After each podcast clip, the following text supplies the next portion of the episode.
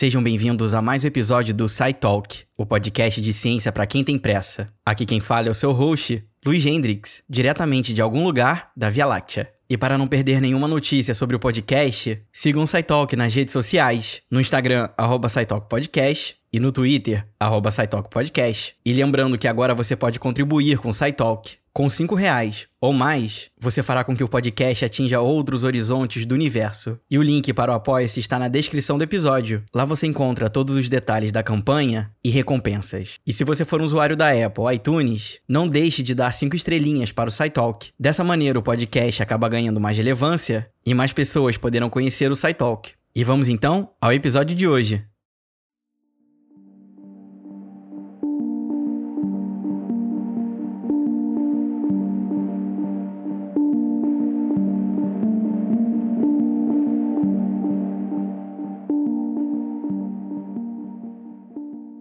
Se existisse um outro universo igual ao nosso, com um número infinito de terras, com inúmeras versões de você?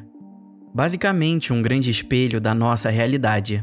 O universo que conhecemos começou com a explosão de uma singularidade durante o Big Bang há 13,7 bilhões de anos. E talvez ele não tenha sido o único a nascer nesse momento. Cientistas sempre olharam para o que chamamos de universo observável, ou seja, a parte do universo que somos capazes de enxergar. A humanidade então começou a se perguntar: o que será que existe além dele? A ideia de multiversos ficou extremamente popular com filmes de ficção científica, mas a ciência, desde os anos 50, começou a buscar por sua existência com a ajuda da física quântica. A primeira hipótese que vamos conhecer diz que o espaço-tempo pode ser plano e extenso, muito além do que conseguimos observar, e através dele, incontáveis universos desconectados. As equações mostram que existe um número limitado de maneiras pelas quais as partículas nesses outros universos podem ser reagrupadas. em algum momento, as realidades começarão a se repetir. Teoricamente falando, a nossa realidade seria apenas uma pequena parte do que está lá fora. E alguém, como você, pode estar vivendo em um universo paralelo semelhante ao nosso. E esse universo pode estar a trilhões de quilômetros de distância ou a apenas 30 centímetros dos seus olhos. Existem muitas teorias que buscam compreender a realidade de uma situação como essa. Alan Guth é um físico e cosmologista extremamente conhecido por seus estudos sobre a teoria da inflação cósmica. Ela descreve a existência de um período de uma expansão descontrolada logo após o Big Bang, ou seja, o Big Bang não seria apenas um único evento. Existiram outros Big Bangs que continuaram criando novos universos através de um espaço físico infinito, chamado de vácuo falso. E se essa teoria for verdadeira, isso significaria que o universo observável é apenas um de muitos. Einstein nos ajudou a visualizar a física que tornaria isso possível, com a criação da constante cosmológica. No meio das suas equações da teoria geral da relatividade, ele adicionou essa constante para permitir que sua teoria descrevesse um espaço-tempo estático, isto é, um universo que não se expande e nem contrai. Mas, alguns anos depois, descobrimos que o universo se expandia sim, fazendo Einstein voltar atrás dessa modificação. Porém, podemos reaproveitar a matemática por trás da constante cosmológica para visualizarmos o tipo de expansão que existe na inflação cósmica. Agora, só um comentário. Incrível como, mesmo estando errado, Einstein estava certo.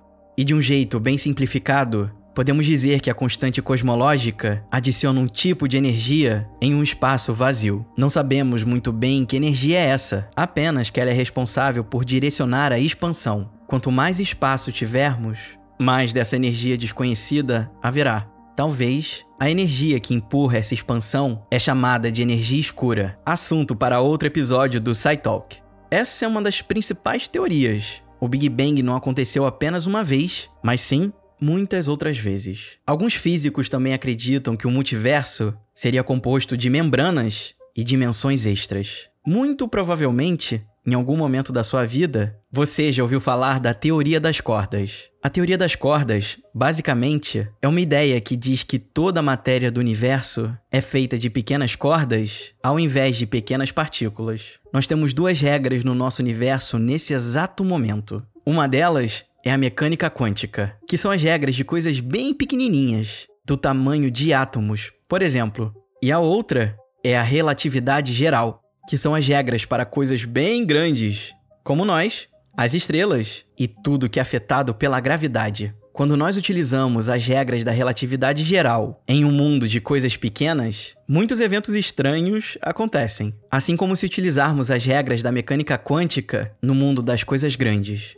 Então ficou definido: vamos utilizar as regras da relatividade geral para coisas grandes e as da mecânica quântica para as pequenas, exceto por um detalhe muito importante: nós vivemos em apenas um mundo e não em dois. Vivemos entre coisas pequenas e grandes. É por isso que cientistas buscam por uma teoria de tudo. E a teoria das cordas parece ser uma boa escolha. O universo então seria composto por filamentos de energia que vibram, expressados em uma linguagem matemática precisa. E essas cordas de energia representam os aspectos mais fundamentais da natureza. Essa teoria também prediz outros objetos fundamentais. Toda a matéria do nosso universo consistiria da vibração dessas cordas e dos brains. O que faz a teoria das cordas ser muito interessante é o fato de que ela só faz sentido em um mundo com mais de três dimensões. Essas dimensões extras estariam embaralhadas em tamanhos extremamente pequenos. Por isso, nunca iríamos percebê-las. A hipótese criada é que o universo que conhecemos seja apenas uma superfície tridimensional acoplada em um super-universo com pelo menos nove dimensões espaciais. Eu sei, a sua cabeça deve estar explodindo, é bem difícil entender isso.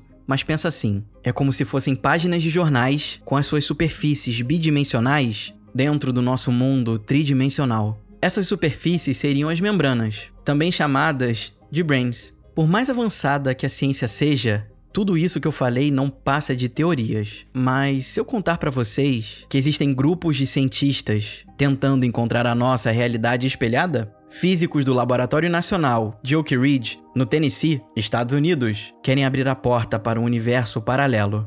Não é tão fácil, mas parece bem possível. O que você irá precisar é de um reator nuclear de 85 megawatts, capaz de atirar bilhões de nêutrons em um piscar de olhos.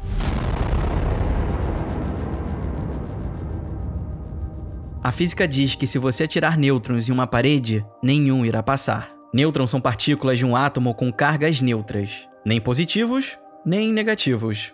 Mas se algum deles conseguir atravessar essa parede, isso significa que eles se transformaram em suas versões espelhadas, divididas por uma parede entre dois universos. E há um fato bem curioso de alguns experimentos com os nêutrons. Os físicos observaram que quando eles estão em um feixe de partículas, eles duram por 14 minutos e 48 segundos até decaírem para prótons. Mas, quando eles prendiam o nêutron dentro de um frasco, por exemplo, ele se quebrava 10 segundos mais rápido, e não existe uma explicação física para isso ainda. Eles são os mesmos em todos os lugares. Não deveria existir uma diferença de 10 segundos no seu tempo de vida. Será que os experimentos deram errado porque, acidentalmente, um portal para um universo paralelo foi aberto? Essa seria, cientificamente falando, a primeira evidência de que existe um universo escondido ao nosso lado. É incrível pensar na possibilidade de multiversos, mas a estatística acaba diminuindo bastante as nossas chances de encontrar um. Existem tantas partículas no universo que, se você contasse, seria o número 1 seguido de 90 zeros. E cada uma delas precisaria ter as mesmas interações durante 13,7 bilhões de anos para criar um universo idêntico ao nosso. Quando refletimos sobre tudo isso, nos perguntamos: será que temos certeza do que estamos tentando afirmar? De jeito nenhum, nenhuma certeza. Uma das primeiras e mais belas páginas da história da ciência é uma passagem no livro Fédon, de Platão. Nessa passagem, Sócrates explica a forma da Terra.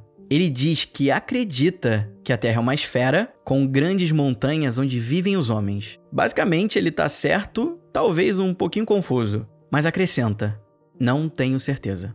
E muito mais importante do que Sócrates achar que a Terra realmente era redonda, temos a confirmação de que ele sabia sobre os limites do conhecimento. A consciência da nossa própria ignorância é o coração do pensamento científico. É graças a ele que nós aprendemos muito. Não temos certeza, mas estamos explorando as fronteiras do nosso conhecimento. Tá bom, tá bom, eu sei. Não é fácil viver com a incerteza, mas infelizmente há aqueles que preferem qualquer certeza, ainda que infundada, A incerteza que advém do reconhecimento de nossos próprios limites. Saiba que todas as vezes que pensamos em temas que parecem impossíveis de encontrar a resposta, como universos paralelos, transformamos o mundo em algo muito mais extraordinário e profundo do que qualquer lenda que contaram para você quando criança. Mas essa é a natureza da nossa realidade. Pode existir sim, quem sabe, um multiverso que foi resultado de inúmeros Big Bangs. Podem existir sim, muito além do que enxergamos no cosmos, partículas que se reconfiguram de diferentes maneiras, levando a diferentes cenários. Pode ser que o nosso próprio universo seja uma membrana com um espaço infinito de infinitas dimensões. Um universo que se dividiu em dois, em quatro, oito, resultando em infinitos mundos. E pode ser que nesse exato momento existe um outro você pensando se em algum lugar do seu próprio universo existe um outro dele. Qualquer que seja essa possibilidade, a simples existência dela nos motiva a seguir procurando por respostas e novos caminhos.